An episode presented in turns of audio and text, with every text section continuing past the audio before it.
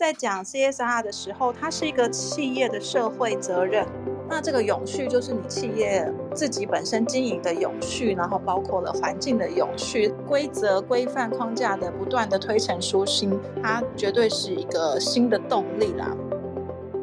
欢迎收听远见 Air，各位听众大家好，我是主持人远见杂志副总编辑林让君。今天跟我在现场的是远见 CSR 及 ESG 的评选召集人林佩萱小姐，还有和我们的这个 ESG 远见新频道的数位编辑易纯明。纯明跟佩轩两位好，大家好，我是远见杂志林佩轩。大家好，我是 ESG 的数位编辑纯明。好，主要就是说，我们要跟大家谈一下这个 ESG 跟 CSR 这件事情，因为其实现在大家说，这个全球近零排放的目标已经迫在眉睫，二零五零年就要达到一个近零的一个水准了嘛，哈。那其实呢，远见一直在这个 ESG 的领域啊，都是一个算是先行者吧，哈。因为其实我们有一个很悠久的 CSR 的奖项，从二零零五年就已经开始了。然后我们这两年呢，把它改成是这个 CSR g ESG 的企业社会责任奖。所以那整个算起来的话，我们今年已经进入了第十八个年头，而且呢，今年度的这个评选的结果在五月初才刚揭晓哦，哈。那我可以请问一下佩萱，因为其实佩萱呢是在这个多年的 CSR 奖的苦主，对不对？然后呢，他其实呢在讲这件事情，他是最权威的。然后，因为其实我们主办这个奖项，他一直就是说参与整个的筹备跟这个后续的一个报道。那我想要先请问佩萱，就是说，到底这个远见 CSRG ESG 社会责任奖这十八年来，就是有什么样的演变的一个历程？那今年呢，就我们在这个评选的这个部分有没有做什么样的特别的改制？然后我们接下来再谈结果哈。你先讲一下这个今年有特别的状况吗？嗯，谢谢让君。就像让均刚所介绍的，远见做这个 CSR G ESG，我们已经是第十八年了。那可能大家最近一直听到 ESG 三个字，都可能听到已经有点烦了，有点腻了，甚至感觉好像看到说，哎，可能坊间好像动不动谁都在谈 ESG，会觉得说，哎，大家是不是都只是一股跟风啊？觉得流行，然后就凑上来也聊个两句。但其实就我们自己远见来讲，我们是还算蛮有自信的，可以讲说我们真的是国内。不管是媒体也好，或者是在各种领域上，很早就开始倡导这样的概念。我们选拔过程也是非常激烈的，而且呃，老实说，获奖率真的是蛮低的，也会让很多企业一方面会觉得，哎，难度很高，但是相对来说，其实大家真的获奖之后，也会觉得很有成就感。嗯，对，因为其实我们在五月三号是这一次的这个颁奖典礼嘛，那在那个之后，其实。好几天，大家可以看到这个媒体报道上面有说，哦，有得到远见的 CSR 及 ESG 的奖，哈、嗯，就是蛮多版面，然后他们就会去宣传，或者是说，呃，媒体也很愿意报道。其实就是因为说，这是台湾第一个就是 CSR 跟 ESG 的相关的奖项，哈，就是以媒体来主办的的话，我们就是第一个这样。那所以啊，我们就刚刚那个问题，就是说。那这个奖项哈，到底在遴选的过程当中，它到底是要怎么样过五关斩六将？嗯嗯嗯、对它这个整个过程，我们说要公平、公正、公开嘛。嗯，没有错。我就借这机会也跟听众朋友们分享一下，其实我们这个报奖的流程啊，它大概是长达了就是将近半年之久啦。其实我们从去年十一月底、十二月初公布我们新一届办法之后，然后一直到今年的五月，刚刚说到的五月才正式这个得奖的结果公布出来。那我们的分组方式可以跟大家分享，稍微谈一下，因为其实大家会觉得，哎，你要怎么样评一家企业的 CSR 或 ESG？那我们是有分不同的项目的，比方说，我们就把它分成两大类。第一大类的比赛，我们就是比一个叫做综合绩效，它就有点像是考全科班的意思啦。就是你参加这个比赛，我们就是来请评审来看，你说整间公司从上到下整体的环境啊、社会、公司治理层面到底做的怎么样，然后就三大构面来评分，给一个总分的分数。那这个就是综合绩效的奖项。那在综合绩效底下，我们还是按照产业别来区分的，也就是说，我们会有传统产业的组啊，然后电子科技业、那金融业、服务业跟外商，那还有甚至电信业，我们就是呃六大产业别都把它分开来。那至于另外一大类，我们刚刚前面说这个综合绩效它是一个全科班概念嘛，但是另外一类我们还有一个比较像是所谓的分组竞赛啊，就是主题式的，我们把它叫做杰出方案，那就是比较依照说，比如说我的企业，我可能在呃一个教育公益领域上做教育推广的，我有很杰出的表现，那我就是就这一个专案主题的表现来做报奖的参赛，所以这一组我们就把它叫做杰出方案，那还有七个不同的主题。所以大家可能会看到的，比方说我们有一个专注在人才发展的主题，嗯、那有环境友善的主题，还有像社会创新啦，以及刚刚说到的教育主题跟公益的主题。甚至这几年我们看到说，其实台湾现在已经是个高龄社会了嘛，所以我们从三年前也开始推出了一个主题的竞赛，叫做乐龄友善组，也就是你这家公司，你针对于高龄长者，就是长辈们、中高龄者。他们可能现在面临到的一些困境或状况，你去提出你的一些善尽社会责任的方案来服务他们。那有这样的做法的话，你就是可以来报这个热龄友善的主题。那我们就借由这样子分主题的方式，然后以及分产业别的方式，我们把它区分开来。那至于我们的评审啊，其实也都是各行各业领域的专家啊。以今年来讲，我们就是请了三十八位的来自于很多不同的学校，那也有官员的代表，然后也有研究单位的代表。来帮我们做这样子最严格的把关。那它的把关不只是单纯的交资料来看看书审就可以的，我们其实是有两个部分，就是一个是书审，一个是面审。所以借由这样的筛选的结果，才会大家所知道的最后出来的四十六个得主，真的是非常不容易的。哎、欸，其实我觉得每一阶段都是真的是笔试跟面试啊，就是说书审就是笔试嘛，哈。我看那个，我们每一年啊，就是在这个呃面试的时候，因为我们都要请企业界代表，然后真的到我们公司来，然后评审排排坐，然后就是听听这个企业代表就是在上面 present 他们的一些方案。我觉得这个业界其实都蛮紧张的，对不对？就是我侧面观察，因为其实那个佩轩都是主办人嘛，我不知道说你这样每一年这样看下来，你觉得业界有没有这种很焦虑的状况，还是说其实他们越做其实越笃定啊？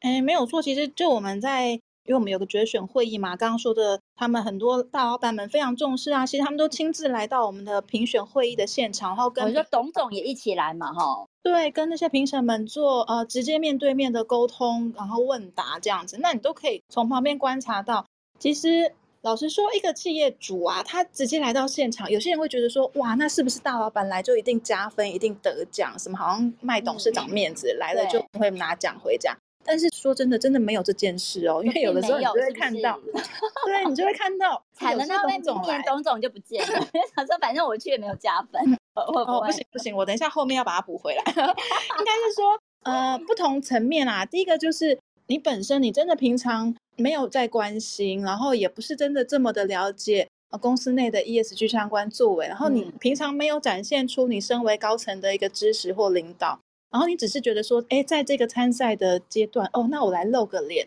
来帮忙 promote 一下或站台一下，这样老实说是没有帮助的，因为我们就会看到跟评审问答的环节当中，呃，他们就会很明显的会回答不出问题，就状况外，很显然对这种时候反而就显得破绽百出，就会被看到说啊，原来就像刚刚前面讲的，哎，原来你可能只是书面报告很会写，然后你只是做做所谓的表面功夫，呃，作文比赛。那实际上，你真的问到细节，到底怎么做、怎么推，你都不是这么懂的话，那这部分就是完全没有帮助的。但我要补充另外一点，其实我们也有看到很多企业，他的老板来真的是觉得就是很表里如一啦，可以展现出说，哎，确实如他们所说的公司内的承诺，而且所做的事情。现场来做一些回应，以及他能够展现出的高度，都让评审们感到很相信啊，很服气啦。所以其实这两种形态，老实说，我们在现场都有看到过。嗯嗯嗯，是。所以这个董总会仗着这样的一个企业的高层的支持跟实践是很重要的嘛，对不对？那不过呢，其实我们在二零零五年的时候，我们那个时候是用 CSR 这样的一个角度、嗯、这个视角去检视。哦，企业在绿化，在推动这个永续转型这件事情嘛。那但是呢，这几年呢，我们改成 ESG 哈，就是更去强调这个环境啊、社会跟公司治理这三个面向。那我就想说，请佩轩，佩轩是这个呃最有这个说服力来帮我们科普一下，好不好？ESG 跟 CSR。就是你在实际的这个呃十八年的观察里面，你觉得到底有什么不同？嗯嗯，我们刚刚说的，我们远见做了十八年嘛，但是我我并不是从第一届就开始了，我大概对对对，你没有，但是只是想告诉大家，他其实还是很年轻嘛。对我还是年轻人，没有。而且那你到底扛了几届啊？你参与了几届？其实到目前为止有一半啦，有后后半段，将近九届，近九年都是对，近九届来我就有参与。那嗯，其实就我们自己的观察，说真的，如果你问我本人的话，CSR。跟 ESG 对我来讲，我认为是同一件事情啦。很多呃，在这个领域待的比较久一点的人，也大致上也会认同这个说法，就是说，其实早年在讲 CSR 的时候，它是一个企业的社会责任。讲的这个所谓的社会责任，它本来就是包含了所谓自己公司要妥善经营的这样的一个责任，你对你股东的责任、员工的责任。那再来放到更大一点，就是对于周遭社会，呃，那时候讲的社会可能是，比方说你的，呃，假设你是一个工厂的话，你工厂所在地的社区邻里啦，这个就是你关心到的社会环境、社会周遭的一些，呃，跟你互动到的所谓的利害关系人嘛。那再放的更大一点，就是整个大环境咯，就是可能是所谓的 environmental 的环境、自然环境、社会环境。嗯。所以其实它的概念一直都是这样延续下来的。必须承认说，因为早期大家对于社会责任、对于 CSR 还是会普遍的认为它就是比较纯公益面向。嗯，那但借由这么多年来不断的一直讲了之后，我我觉得大家也慢慢能够理解。但是对我们自己来说啦，其实我们自己又是一个媒体单位，所以我们也扮演着呃蛮需要跟社会大众沟通，那需要用大家。所能够更亲近或者是了解的语言来做一些沟通跟互动，嗯，那这其实也是我们今年开始决定要把 ESG 这个也正式的加入我们这个奖项的名称，我们就把它叫做 CSRG ESG 奖。那对我们来说，我们并没有放掉当初一直在强调的 CSR 最初始的那个精神，不过我们也考量到说，对大家现在对于 ESG 的了解以及。我们想要推这个概念，有些时候我们用这样的一个说辞，是能够更快速的吸引到大家的注意力。那也并没有背离我们原本想推动的事情。那也因此，我们今年就是来强调这个 CSR 加上 ESG 的核心。对，因为其实我这几年其实也做了蛮多 ESG 这方面的这个题目啊，我非常认同，就是佩轩说的，就是 ESG 跟 CSR 的本质跟出发点其实是好的，就是说你要对你的社会、你的股东，然后你的这个消费者这些利害关系人负责任嘛，哈，只是说你这个利害关系人他当然分了很多的面向，哈。那你来帮我们讲一下说，说哦，我们今年呢，就是说这个得奖的名单，你觉得有什么样的亮点呢？其实，如果要讲 CSR 跟 ESG 啊，它它两件事情，嗯，再把它往上推到一个最重要的事情，其实就是气候变迁的这件事嘛。是，因为在气候变迁底下，所以大家现在开始知道要减碳，然后要净零，我们要追求一个永续。那这个永续就是你企业自己本身经营的永续，然后包括了环境的永续，它就是一脉相承下来的。所以回过头来讲说，我们今年选出来的得主哦，其实他在蛮多方面，他们都是回应了几件事情。一个就是企业自己本身要经营的好，那他的本业一定发展的呃不错嘛。至少我们参赛者的要求之一是，近两年你是要有获利的，你不能亏钱。一个亏钱的公司，其实基本上他就是不能来报名我的比赛。就是跟就是跟你的股东无法交代，你也没有达到这个 ESG 的一个呃公司治理。哦，或者是对这个 就是利害关系人交代一个面向啊，是的，对股东的责任嘛，这是第一块。所以我们这边不光今年啦，就是每年选出来的，其实它都是第一个条件，它一定是近两年或三年，那、嗯、看我们怎么规定的，近年一定是获利的。那再来 EPS 也是这一只脚也是要顾到，没有错。那再来就是呃，它的所谓的核心事业，它能不能善用它的所谓核心职能去发展出一些。不管是对环境面啊，或者是对社会面有帮助的一些措施，嗯，我们可以看看，比方说像我们今年，呃，我们在那个分组的结束方案里面就有蛮多很好的案例，像那个循环永续组，好了，我们今年有增加一个新的组别，就叫做循环永续组。它的概念其实也就是跟刚刚说的，因为因应气候变迁以来，现在的所有公司都知道要减碳、要净零，那大家都会去想说。哎，我应该要怎么样去发展出一套所谓的低碳，甚至是呃零碳啊。如果你做到很好的话，你可能可以做到零碳，就是一个低碳的一个营运模式。然后甚至导入了循环经济的概念，然后让我自己本身企业的营运，呃，也可以做到自身的减费或者是减排。然后另外呢，我又能够带来很好的收益。所以于是，在我们今年就是特别向企业甄选啦，这个叫做循环永续组的。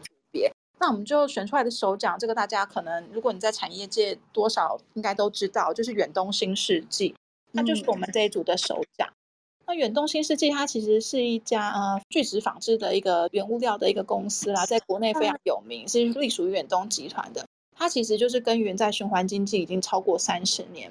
或许大家知道的话，比方说呃每年到那个世界杯足球赛啊，可能就会这个故事就会被提出来，就说哎他们的环保的再生宝特瓶的那个环保纺织纱，其实就是作为很多服饰用品的原料嘛，所以在。解决不管是废衣的回收啦，或者是他这几年像他也投入了海洋回收宝特瓶，就是把那个海废、塑胶海废的东西回收过来，变成再制的一个再生纤维的原料，这都是他们做的，已经是非常完整的一套商业模式了。那这不仅是在台湾，它其实它的客户也是全球的，所以大家知道的很多知名的运动服饰品牌啊，也都采用他们的原料。那现在这整个商业模式已经是非常成功了。也被评审就称赞，这是真的是台湾属于我们循环永续的台湾之光。对，我觉得远东新世纪这个其实它真的是名闻遐迩，然后就是在这个做回收这个塑料的这一块。然后呢，其实它这几年呢，呃，我觉得很有趣是它可以做到负碳。负碳它可能就是说可以从这个烟囱，就是说。里面去捕捉一些，比如说二氧化碳，然后之后呢，我们再把它就是重新加入这个整个纺纱这个原物料产制的这个流程里面，这也是还蛮有趣的一个，就是说它不只是回收塑料这件事情而已。这样，这个远东是我们就是今年的 CSR GESG 的奖项里面的一个大赢家啦。哈，他们这个集团里面就拿了五个奖项。那接下来的话，我觉得其中还有一个亮点哈，就是红海啊哈。红海啊，我们这一次就是也拿到我们这个电子科技类的一个首奖。那我觉得这个佩娟可以帮我们讲一下这个故事，因为其实红海拿到这个奖项，就是也算是呃创一个里程碑。那我们也就是趁这个机会，也访到我们红海董事长呃刘扬伟先生了。那但是我觉得他讲的一段话，我个人觉得蛮 tricky 的，就是说他在推动 ESG 的心路历程，然后他有感而发讲的是说七成有找到路。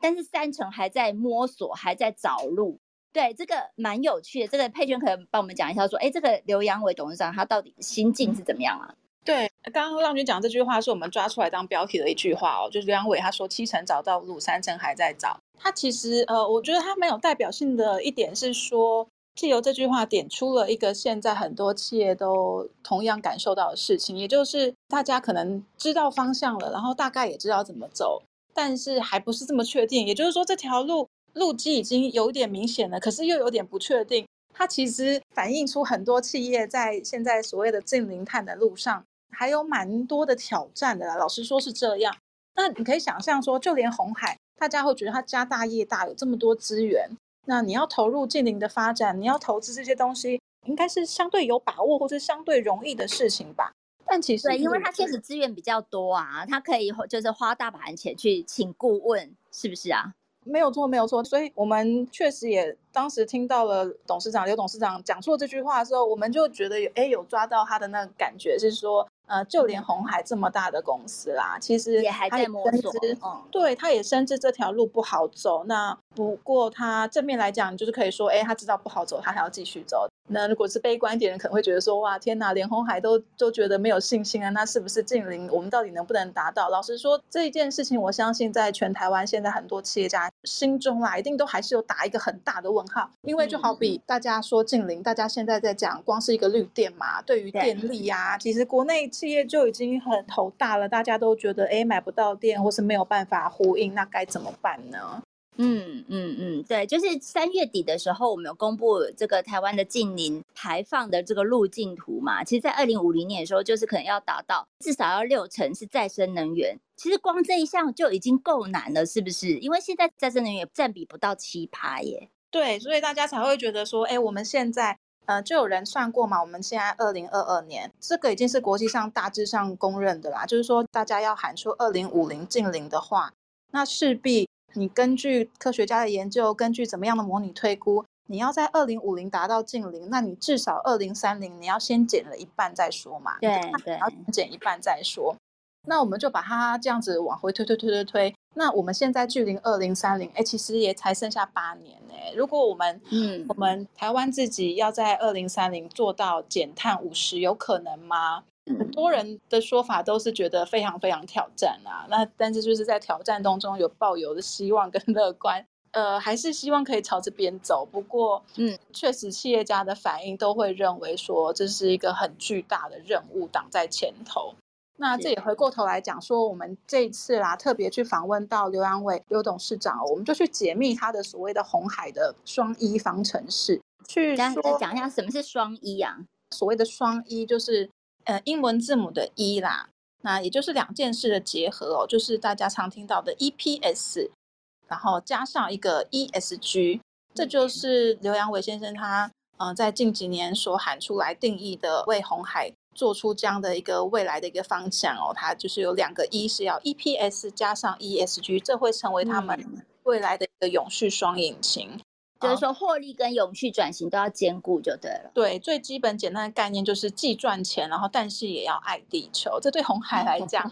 这个报道这个专题，在这个采访当中，我们专门跑红海的科技线的同事凯恩他也有加入哦。他其实在我们的会前讨论上，他就有跟我们分享说。他也观察，其实红海这几年在我们这边获奖是有道理的啦。怎么说？简单来说，哎，就他自己在第一线做记者的观察，对啊，其实红海光是在一件事情上就进步蛮多的，也就是所谓的资讯揭露的公开透明这件事情。嗯，因为就好比说以前呐、啊，这个我相信业界同行应该也都有知道的是，二零一九年之前的红海，可能它就是没有这么长，像其他上市柜一样会定期的召开法说会啊。或者是说会呃比较愿意，或者是主动跟外界做一些的沟通，嗯、不管是很多各家的分析师啊，或者是媒体，你都要各凭本事的去挖红海的消息，不然你根本就不知道，哎，这家公司这季表现怎么样，做了一些什么事情，那内部大概有一些什么样的新的方向决策，外界是看不到的。那就一个比较呃稳健的公司经营的角度，外界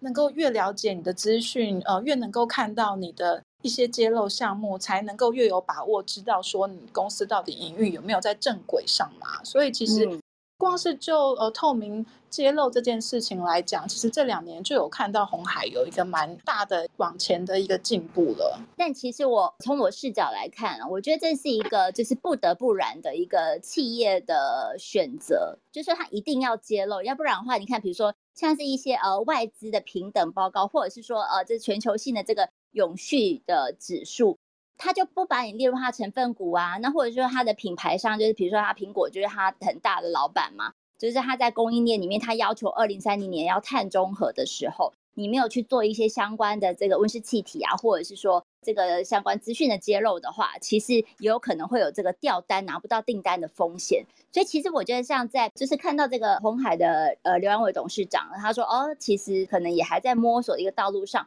不过我觉得很大的一个成分是在于说，可能作为这个供应商，或者作为这样的一个跨国型的企业哈，作为供应链的一环，他们也都还在观察说全球的法规会怎么走。好，因为其实在这个永续转型这条路上，我觉得法规是很重要的一个。你要说它是胡萝卜也好，或者你要说它是棍子也好，我觉得可能棍子的这个成分会更重一点呐。我相信这个佩轩也是应该也深有所感，对不对？因为其实我相信很多的这个。企业来报名的时候都说：“哎，我这个是要 follow 什么样什么样的法规，所以我做了什么样的揭露，是不是也都会有这种叙述句的出现呢？” 对，在不管是法遵或是规范这条路上，我们呃整体观察下来，绝对不可否认，它是一个很大的推动力啦。因为就是一样嘛，大家看到的，光就国内来说，金管会一声令下，很多人都是得动了。那以前没有出报告书的，现在我们就是规定越来越严了。政府法规现在已经，只要你超过二十亿以上，它就是要你写报告书了。对对上市柜企业，所以就明年度来讲，就是市面上就会，哎，又开始有更多人要写报告书了。所以确实，规则规范框架的不断的推陈出新，它绝对是一个新的动力啦。但是这当然啦，有好有坏。又有另外一个问题是，哎，现在大家也会觉得说，哎，那各式各样的规则这么多，国际之间倡议的组织也很多，我们可能自己想要弄一个，然后哪边也许呃西方美系国家他们又想要自己弄一个。那这个确实也是在这个永续的领域上，大家这几年不断的有一些的。要说它是机构的整并也好，或者是规章规则的整并也好，确实慢慢也有这些的项目一直在出现。那老实说，很多企业内的从业人员就有点疲于奔命，就觉得，哎，我到底今年哦，这新的规范是这样，那明年的规范又会是什么？也不得不说，它真的就是一个在变动的阶段呐。那只能说方向是一定要做的，但是到底我要用哪一条？我要用哪一个工具来做？这个目前也对企业是个挑战，大家都要各自评估说，诶，就好比刚刚让君讲到的，SASB 啊，还是 TCFD 啊？如果我在我资源有限的情况之下，我公司内人员这么少的情况之下，我要挑一个做，我到底要挑哪个做？那这就是真的要看你公司要去盘点一下，说你现在，比方说你是为了因为供应商的要求你才做吗？为了品牌商的要求你才去做吗？还是说，其实你也没有这些要求，你单纯只是觉得我要建立公司的声誉形象，我想要做一点事情。那从不同的出发点，你可能走哪一条路，对你来讲最好的选择，可能是各不相同的。了解。所以其实呃，就是说，在大家都还在一个摸索的情况之下，其实我我观察起来了，就是我也在做，比如说像我们四月号的时候，就是做一个永续长的一个封面故事嘛。在这个采访过程当中，我我们有发现到说。呃，现在我们的企业界，因为其实台湾这个九成八以上哈，都是这个中小企业，他们心里面就有满头的问号，不知道怎么样去做这个相关的这个永续转型的任务。那他有什么样的 know how？为了要陪伴这个企业界，我们大家一起走向经营的路，我们就创了一个五月份刚上线的 ESG 远见的全新频道。现在大家哈，只要上远见的官网，或者是你打 ESG 远见来搜寻，其实就看得到我们的一些。相关的这个呃全新频道以及这个网站的一个资讯，那全敏帮我们介绍一下这 ESG 的远见到底这样的一个全新频道有什么特色呢？好，刚刚前面佩轩跟让均都有提到说，其实远见它自从创设以来一直都是呃很关注还有倡议在这个 ESG 这个议题的部分。那之前也开创了 CSR 企业社会责任奖，还有 USR 大学社会责任奖。那其实今年选在这个时候开这个 ESG 远见的频道。其实除了是因应这个市场需求以外，那再来就是我们希望就是善尽媒体的责任还有角色，那希望可以就是透过我们这个频道的内容去成为企业的永续战队。那究竟我们这个频道有什么亮点呢？大略的可以分成是四个面向，其中呢就是会有包含趋势的新知。那这个部分，我们就是会盘点全球最新 ESG 的政策走向。像刚才让均有提到说，其实这个法规啊，还有政策是非常是非常重要，也是现在企业去调整接下来的转型策略要怎么走的一个关键的命题。那除了趋势新知以外呢，我们也会去追踪，陆续去解析。那就台湾来说，二零五零的净零排放路径图，那接下来还有后续什么样的政策？再来呢，其实第二个面向的就是实践指南，因为刚刚有提到说，呃，远见其实汇整了这十八年来，我们一直都有 CSR 即 ESG 的企业社会责任奖的报道还有调查。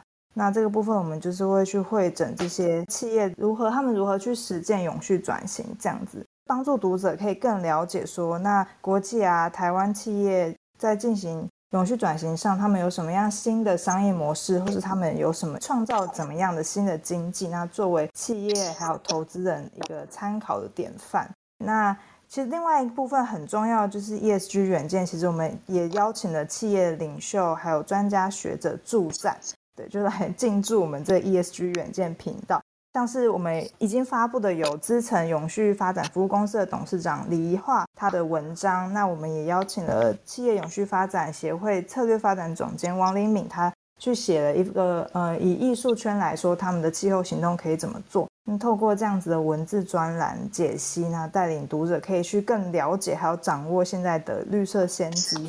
主要是这四个部分。那陆续的话，我们也会继续整合汇整一些。权威性的专题，例如说刚刚提到这个很重要的，呃，远见十八年来的这个 CS 奖评选，还有案例专题。那结合我们自己远见，还有一个研究调查的专业去汇整出更多的资料库还有档案。其实我们有数位团队所有同仁都是有一起就是来创这个网站，也是花了这个半年跟好几个月时间。那佩萱姐是其中一个推手之一，对不对？那你来看这个我们的 ESG 软件，我们这样的频道未来还会有什么新的东西呢？对，我真的要说啊，就是有这个频道之后，来询问我的企业都会来问说，哎，呃，办完奖之后啊，他们都会想知道说，哎，怎么办啊？那到底我们企业要怎么做？有没有什么可以改善的？那是不是能够告诉我们一些方法？以后我都跟他们讲说，我跟你讲，这个网站你就上去看，上面什么都有。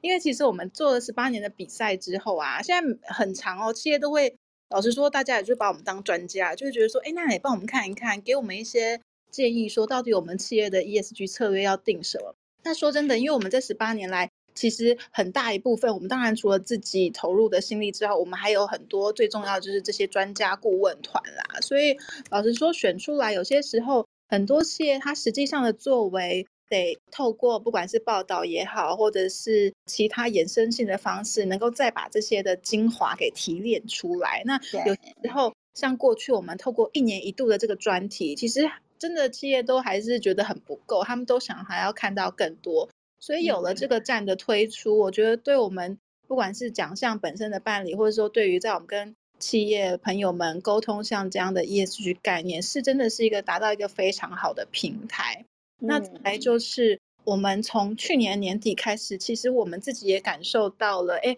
当然这也是我们反思的一部分啦。我们到底除了在奖项啊，在报道的推广上让大家知道这样的概念之外，我们还能不能协助企业？协助更多人，然后了解这样的一个概念，然后实际的把它运用到你的日常经营当中。那于是我们就开始也给自己一个挑战，就是跟大学开始合开了我们的 ESG 的一些一个叫做领袖学堂啊，领袖讲堂。那以上是去年年底啊，我们就首播第一档就是跟台湾大学合开了这样的一个课程。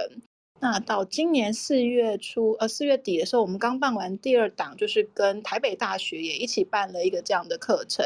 那借由这种办课程的方式，也把课程当中的精华，然后再把它摘要下来，然后放在我们的 ESG 的频道上。其实他们是知识浓度非常高的一些内容，然后让企业你可能可以看到说，哎，其他的领先者、其他的先行者到底是怎么做的。那我们就是不断不断的想到用新的工具、新的方法，然后能够让更多人了解到，呃，实际的一些操作面应该怎么样来执行。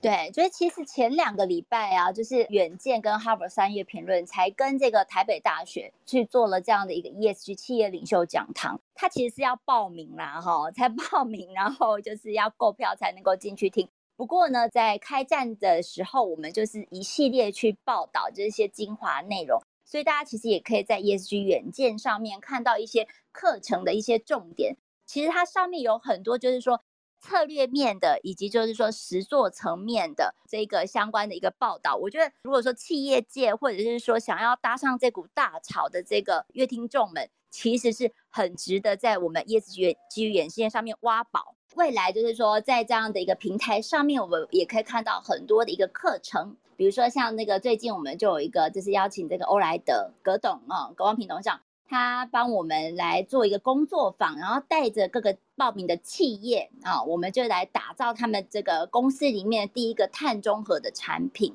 还蛮有趣的。我们也会做这个后续的报道哈。那再包括说一些比较呃，现在很关键，像是 CBAM 啊，欧盟这个碳边境税。还有就是说，台湾的二零五零年的这净零排放的路径，那到底我们怎么走？哦，这一些的这个重大的永续议题跟 ESG 的关键字，我们都会做一系列的解密，就很期待大家也在这个平台上面相见。就是我们在远见 A 这个 Podcast 以后也会有这样的一个 ESG 远见的一个专属的单元，然后不定期去邀请这个企业界的这个专家们，就是来分享他们在做这个永续转型的一个。个中的甘苦谈，那也请大家锁定远见 RAI，锁定 ESG 远见的频道，然后呢，帮我们刷五星评价，让更多人知道我们在这里陪你轻松聊财经、产业、国际大小事。下次见了，谢谢大家，谢谢佩萱，谢谢纯米，谢谢香伟，谢谢大家，拜拜，拜拜。拜拜。